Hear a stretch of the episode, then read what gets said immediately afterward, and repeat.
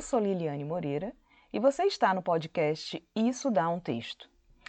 O episódio de hoje chama-se Meio Cheio, Meio Vazio.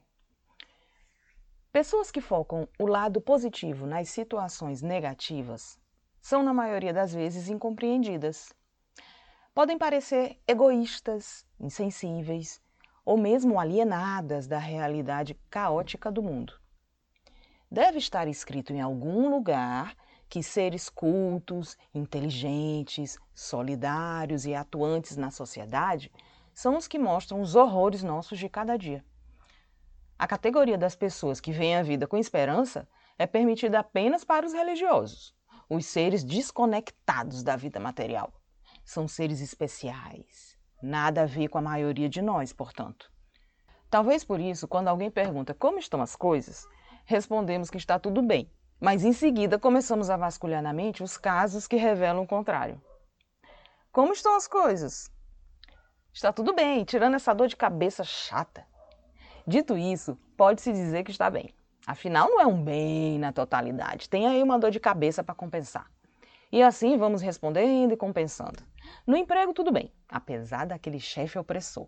No casamento, tudo bem, apesar das contas do início do ano não contraiu a Covid, mas na família quase todos. Mas há quem não se deixe arrastar para o abismo das, das lamúrias. Quem prefira ver a metade cheia do copo, em vez de focar na metade vazia, mas causa estranhamento. Para alguns, prova de amizade é mergulhar juntos na escuridão da reclamação, em vez de apontar para a luz da saída. E se você apenas respeitar a decisão do amigo de querer permanecer no estado de vitimização, mas não compactuar, não alimentar mais histórias ruins e preferir as alternativas positivas, aí você vai perder algumas estrelinhas na categoria melhor amigo. Pode até perder esta amizade. Fato é que o negativo ainda atrai mais a atenção das pessoas.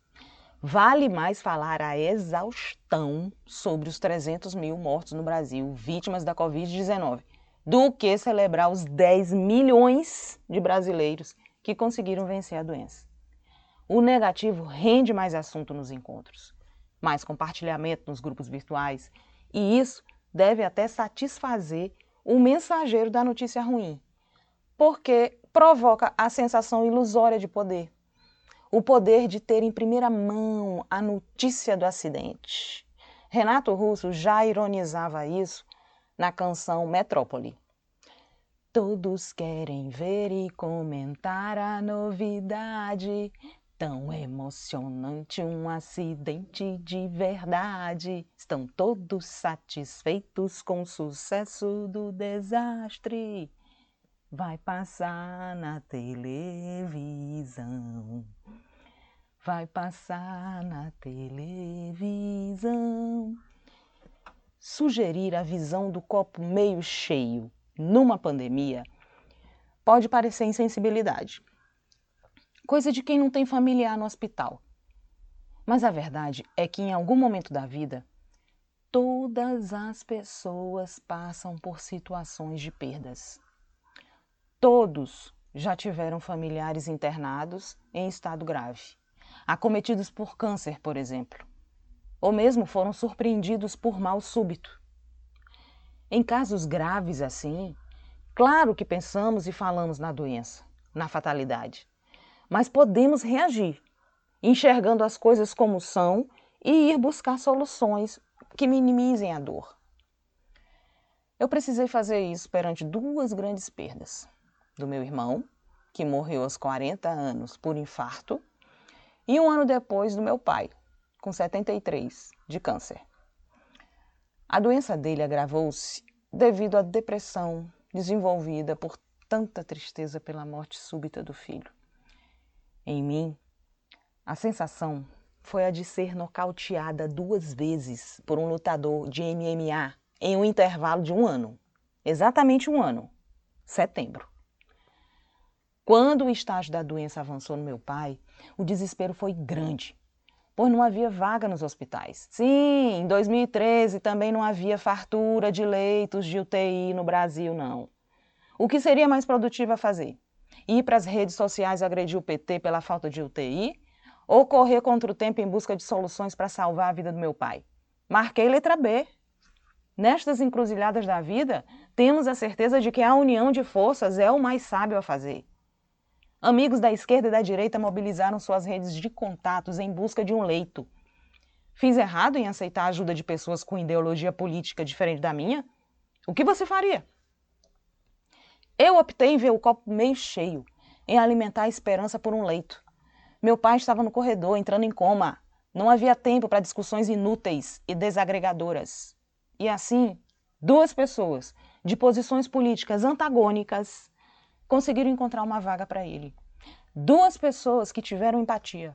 Duas pessoas que jamais esqueceremos. Meu pai foi internado, mas não resistiu.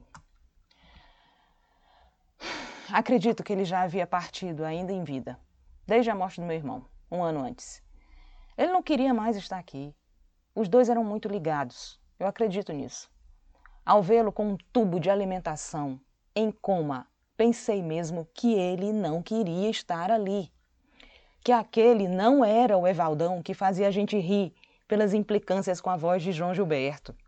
Que aquele corpo inerte não tinha absolutamente nada a ver com o ex-jogador de basquete da juventude e o apaixonado pelo Vascão, embora xingasse muito o próprio time. Não, não era ele. O cara da cerveja de todo fim de semana ouvindo Nelson Gonçalves? Não era aquele. No fim de mais um dia de internação, eu pedi para ficar sozinha com ele. E iniciei meu ritual de despedida do meu pai. Pedi perdão pelas birras de adolescente, pelas decepções, pelas mágoas que porventura tenha causado sem perceber, já que ele não tinha um perfil de falar sobre o que sentia. E agradeci muito.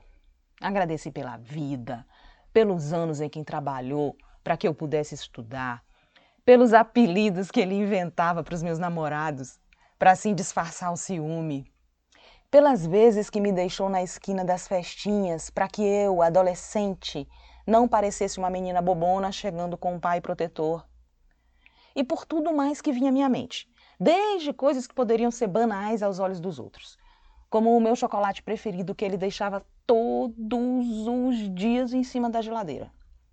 É que quando ele voltava do trabalho, eu e meu irmão já estávamos dormindo. E quando ele saía no dia seguinte, muito cedo, ainda não havíamos acordado. Todos os dias nós procurávamos o chocolate no mesmo lugar, com a certeza de que estaria lá. Era a nossa comunicação com ele, uma forma que ele achou de mostrar que pensou em nós, embora não tivesse esta pretensão. Ele ensinava na prática que existem várias formas de amar. Depois desta longa conversa com meu pai inerte, entubado e de olhos fechados, eu garanti para ele que não desampararia minha mãe e que cuidaria do neto dele com a mesma prioridade que ele concedeu aos filhos. Que eu ficaria bem e que ele não se preocupasse com mais nada, pois havia feito o melhor para sua família. Beijei sua testa e saí segurando o choro, para minha mãe não perceber. Na primeira esquina adiante, parei e chorei muito. Algo me dizia que as horas estavam escapando de nós. O copo da esperança estava esvaziando. Lembranças jorravam, assim como o medo de seguir sem a referência dele às 5 horas da manhã. Fui acordada com a notícia de que ele havia partido. Encerrava a história dele por aqui. Quando só existiam algumas gotas no copo da alegria, senti muita gratidão por ter falado tudo o que eu queria para ele. Agradeci muito a Deus por ter aliviado a angústia que meu pai deveria estar sentindo por ter que deixar suas mulheres sozinhas. Agradeci por Deus ter encerrado o sofrimento dele com aquele tubo e aquela inércia Agradeci por todos que ajudaram no hospital e lamentei pelos que não ajudaram, como um médico cruel que encontramos no meio do caminho.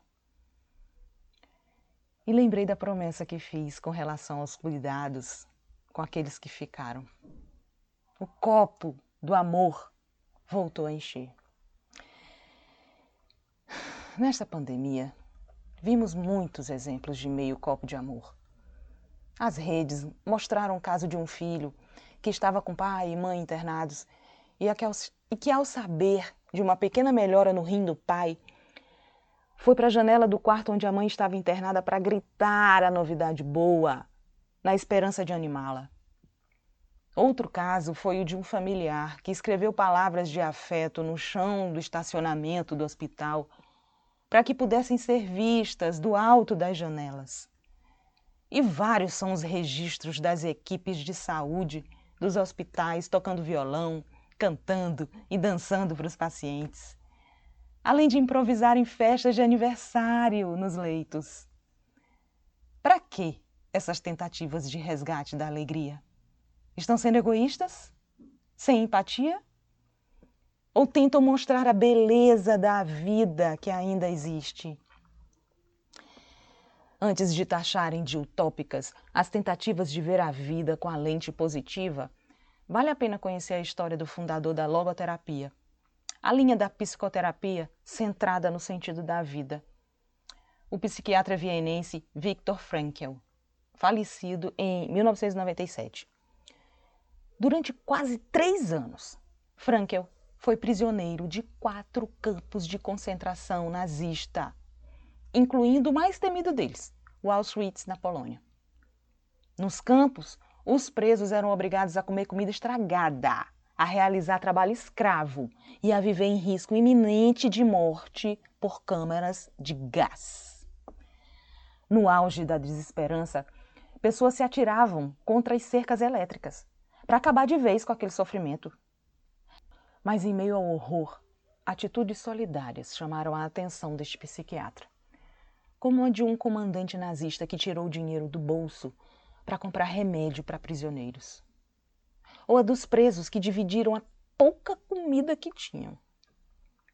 Por que nem todos agiam da mesma forma, se as circunstâncias eram iguais para todos? Frankel escolheu analisar as reações de todos. E com isso estava mudando o final da sua própria história, pois tirou o foco do seu sofrimento e mirou sua atenção para observar a, resili a resiliência dos presos, inclusive a sua. Ele disse: Enquanto não houver 100% de chance de eu morrer, eu viverei. Era o seu lema de vida. E foi assim que a teoria que ele havia iniciado antes de ser preso tomou forma do livro vendido até hoje, intitulado Em Busca de Sentido. Frankl saiu da prisão aos 40 anos de idade e morreu aos 92, afirmando a certa altura: Na nossa vida, nós dependemos mais das nossas decisões do que das nossas circunstâncias. Todos os dias o copo da nossa vida é servido. A decisão de como encará-lo é individual e intransferível. Este foi mais um episódio do Isso Dá um Texto. Até o próximo!